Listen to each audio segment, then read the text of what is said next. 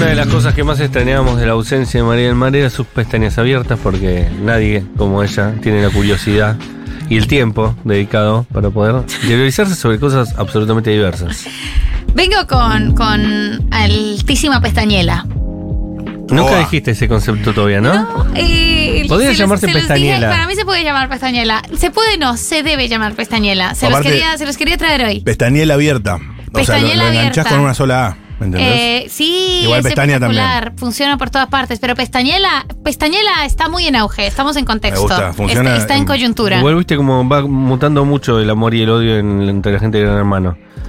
Ya Daniela ya no es lo que era. No, a mí me sorprende eh, lo a merced que estamos de los recortes. O sea, menos mal que lo tenemos a Fefe, arroba a, a Fede, amigo de esta casa. Bonchiorno. Bongiorno eh, y nos puede mostrar un poco más, no sé si, si sin sesgos, eh, pero unos resúmenes quizás más objetivos sobre lo que pasa en la casa, porque si no, estamos totalmente a merced de, de los de los archivos y de los informes que prepara la producción de Telefe. Cómo te suben y te bajan personajes, ¿no? Bueno, y a Daniel últimamente eh, le han bajado la consideración. Estamos, están muy crueles con Pestañela. Y aparte por garchar, dejen garchar, la piben en paz. ¿Cuál es tu Dejen garchar tranquilos. Ay, no le creo que esté garchando. Para mí lo está usando. Y déjalo que lo use, el pibe está contento. O sea, pero. ¿Qué? Pero por favor, lo dijo Silvia Federici, ya toda relación sexual eh, es un intercambio, es trabajo. Todo sexo es trabajo. ¿Lo Claro. está usando? Bueno, nadie sabe para quién trabaja, ¿sabes? pero estás contento, vos lo viste la felicidad que Eh, tiene ese es, un, pibe. es un regana-gana, que o, o que o todo el mundo coge absolutamente por altruismo total a veces, ¿no? Ay, no, siempre es así. pero hay mucha hipocresía respecto a Hay eso, mucha ¿eh? hipocresía, hay mucha hipocresía. Estoy preocupada porque los chicos no están usando preservativo. ah, ¿no? Eh, estoy muy preocupada porque todos ahora sienten que están embarazadas. Y Sí, me bueno, preocupa, si me preocupa esto. si no usaron Eso sí no vio nunca en un gran hermano, ¿eh? ¿Qué? Que alguien quede embarazada. Pero aparte Sí todo. yo lo leí, lo leí. Acá en Argentina no, capaz en Ah, otros no, acá en. Argentina. Bueno, es que ayer, arroba Fefe, nuestro Fede Bongiorno, gran amigo de esta casa, hizo como un especial sobre los casos de embarazo en Gran Hermano. Me gusta que tiene una carpeta donde puede ir a buscar eso. Boludo, es increíble. Contó el caso de un parto en Gran Hermano. Oh, qué bueno. Eh, él fue, creo que fue un gran hermano australiano, si no estoy mal. eh, lo leí todo ayer. Esto, eso también aporta la pestaña. Y em, todos entraban a la casa con un secreto.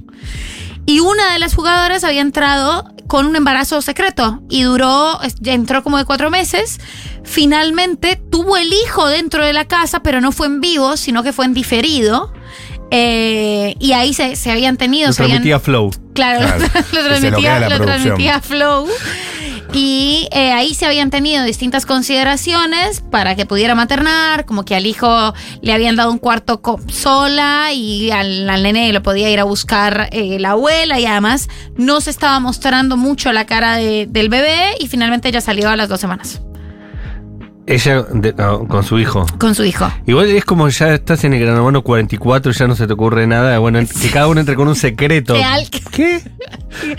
¿Por qué no tenemos un parto? ¿Por qué no tenemos un parto en la casa? Y entró un equipo médico y una dula y efectivamente tuvieron el parto. No fue en vivo, pero fue grabado y después se emitió. Para mí, por si la cosa se, se ponía fea. Qué asco de mierda. Eh, no, salía chicos, mal es en vivo? O sea, eh, yo realmente me impacté mucho. Eh, pero bueno, la pestañela, volviendo al asunto, igual aprendieron un montón. O sea, esto también es una pestaña. Yo leí todo el hilo de Fede Bolsiorno.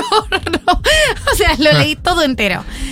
es que es interesante. es Cuando muy empieza a hablar de esas cosas, eh, y aparte lo hace muy bien. Lo hace muy bien y tiene como todo el, el panorama y todo el criterio sobre el programa y sobre el formato. Y el formato es interesantísimo. Pero eh, esta Pero no pestaña. vamos a hablar de eso. no, esta pestaña abierta es sobre algo muy distinto, pero muy distinto. O sea, me voy a ir a las antípodas de Gran Hermano. Resulta que yo tengo un Kindle, ¿no? Y entonces a veces hago algo con el Kindle que está mal y es que bajo libros del bot de Telegram. Eh, No sabía que se hace por Telegram ya. ya sé, pues sí, pero ahora la situación está muy compleja. Ya como que no es ahí. Pero nunca bajo libros de, de colegas contemporáneos ni contemporáneas. Pero eh, me acordé de un ensayo que había leído sobre Alan Pauls, de Alan Pauls, que se republicó ahora. eh, un librito muy chiquito sobre la edición de textos. Y entonces Ajá. dije, pucha, A mí me ha gustado mucho históricamente de Alan Pauls. ¿Pucha, Primero, dijiste? sí, dije la pucha. Me como, senté y dije la pucha. Gerardo dice la pucha. Primero dije eso. A mí me ha gustado mucho históricamente Alan ¿Estabas Pauls. sola en tu casa? Estaba sola en mi casa. Que la pucha para mí es para uno. No, no es que se lo decís a otro. A mí, ah, pero cuando contás, o sea, sí es para vos, pero cuando lo contás, lo decís, le pones sonido. Ok. Es una expresión silenciosa, pero cuando la contás le pones sonido. Yo todas las mañanas me levanto y pienso, con el primer sorbo de café del día, la pucha si vale la pena estar viva. y es obvio que no le puedo decir a nadie esa ridiculez, pero, Pero, cuando ¿lo lo, cuento, lo pienso. Y cuando lo cuento, Claro. ahí le pongo la pucha. La pucha. Y entonces ahí eh, pensé, como con todo esto, con toda esta situación, primero que se había reeditado el ensayo y después toda la, la- el trajín de editar y de corregir ensayos y de corregir textos en general. Y me acordé de esto que había, vi- que había visto de Alan. Pauls.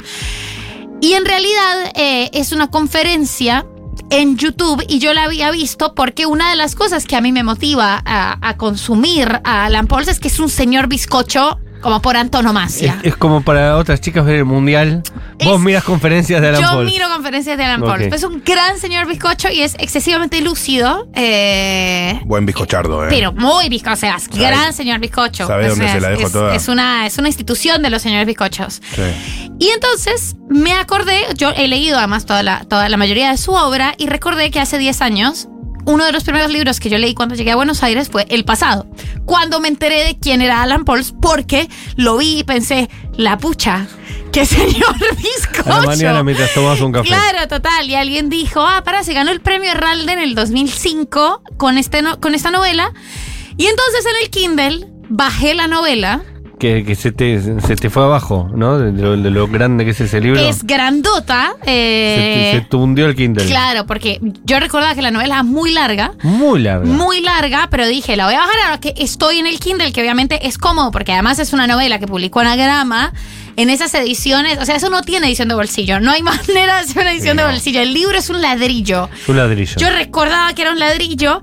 Y como si fuera el 2012 otra vez, me reenganché con el pasado. Te la leíste de vuelta. Me la leí de vuelta, disfrutándolo un montón. Había cosas que me parecía que tenían un poco que ver con la, con la novela que yo estoy terminando. Sí, tiene, va, por lo que contaron ustedes, cuando vos contaste la historia, yo pensé en el pasado. ¿En serio? Sí. ¿Sabes que yo no pensé en el pasado? Y ahora que la estaba releyendo dije, boludo, qué flash que ya no le estoy, o sea, que la novela ya está, porque si no me robaría toda esta. O sea, hay, hay como un proceso ahí. Pero sacarle la parte del, del reel que era. eh, Rimini. Rimini, que, que es un pintor y tiene 100 páginas contando la vida, pero en un momento. Sí, del pintor, del pintor que ellos van a ver. Claro, y 100 páginas inventando una 100 biografía de eso. páginas, 100 páginas. Es todo, todo tiene 100 páginas en el pasado. Claro, todo tiene Pero entonces, teniendo en cuenta que se había editado un libro nuevo de Alan Pauls, que era esto que yo había visto y que yo también estaba en el proceso de edición, busqué esta conferencia que se llama Probar otra vez, fallar otra vez, fallar mejor.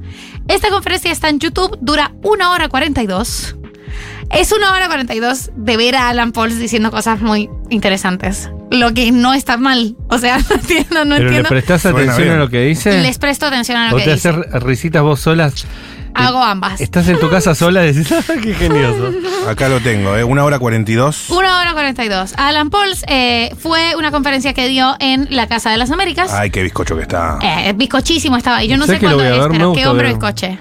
Escritores hablando de su arte. Sí, y esta es particularmente interesante. Bueno, ahora se editó eh, en forma de pequeño ensayo. Antes estaba en internet. Yo había leído ese ensayo hace varios años, pero ahora no está. Igual está en YouTube.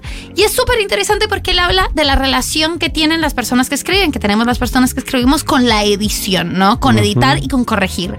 Y dice, esto es un pequeño martirio, es una tortura para la mayoría de nosotros, eh, porque hay una sensación de, ¿por qué tengo que volver a leer esto? Esto es una mierda y además me estoy viendo todos los hilos. O sea, si en la primera escritura esto me parecía brillante, en la séptima lectura ya veo los trucos que usé y ya siento que alguien más los va a ver. Eh, o sea, ya veo cuál es el artilugio. Pero también habla de la relación de otros escritores y de otros autores con el proceso de corrección. Y dice, por ejemplo, que Joyce se demoró no sé cuántos años en corregir el Ulises hasta que en un momento el editor le dijo, no, ya basta, como no puedes corregir más esto, se va. O que César Aira no corrige los textos. Por eso tan, publicó tanto César ahí y tampoco Joyce. Y exactamente. Cesaira dice, no, me corregiré en la próxima novela. Y eh, aquí sale un poquito de ese texto. Dice, no sé hacer dialogar a los personajes, me cuesta la trama, soy malo para los finales. ¿Qué hacer con los problemas que aparecen al escribir? Eliminarlos, ignorarlos, corregirlos. Esta conferencia propone las tesi- la tesis contraria. Profundizar. o sea, y yo, Alan, profundizar. Qué paja, boludo. Porque un madre. problema no es el obstáculo que nos impone una forma, un género o un medio que no dominamos. Un problema es lo primero que hacemos con ellos, nuestra manera singular de explorarlos, tantearlos, apropiarlos. Nuestra primera creación, la más personal, la más libre, la más salvaje. Recomiendo muchísimo, de verdad, eh, que vean la conferencia, porque vale mucho la pena para enterarse de los procesos creativos de grandes autores y también para sentirse identificada con nada más y nada menos que grandes autores y Alan Pauls, ¿no? Hay cosas como eh, que, en cualquier escritura de textos, de cualquier eh, envergadura y de cualquier extensión, hay una sensación en la relectura que es o te da muchísima vergüenza, además como que no hay un punto intermedio, no es un delirio de brillantez o un delirio de miseria total, o soy una mierda o soy un genio, depende de la hora en la que relea esta, esta bosta que hice. Y toda esa relación tan compleja que se establece con el, con el texto es algo que se produce y, y se da de formas múltiples y se ha dado de múltiples formas a lo largo de la historia en distintos escenarios. Así que vale una bocha la pena. Y bueno, lo ven en una hora 42. Casi una película, está bien. El tamaño de una buena es película. una película, es una buena película. Yo recomiendo ponerlo eh, para limpiar. Ah, no está mal. Para limpiar En es formato podcast también. Eh, Lo pones play, pero te lo lo perdés. Te, lo, te perdés de Ah, verlo. Bueno. Y yo no me perdería de ver Alan Pauls. Después de esta tanda va a venir Nico Carral y vamos a hablar de las cosas que no nos dejan dormir.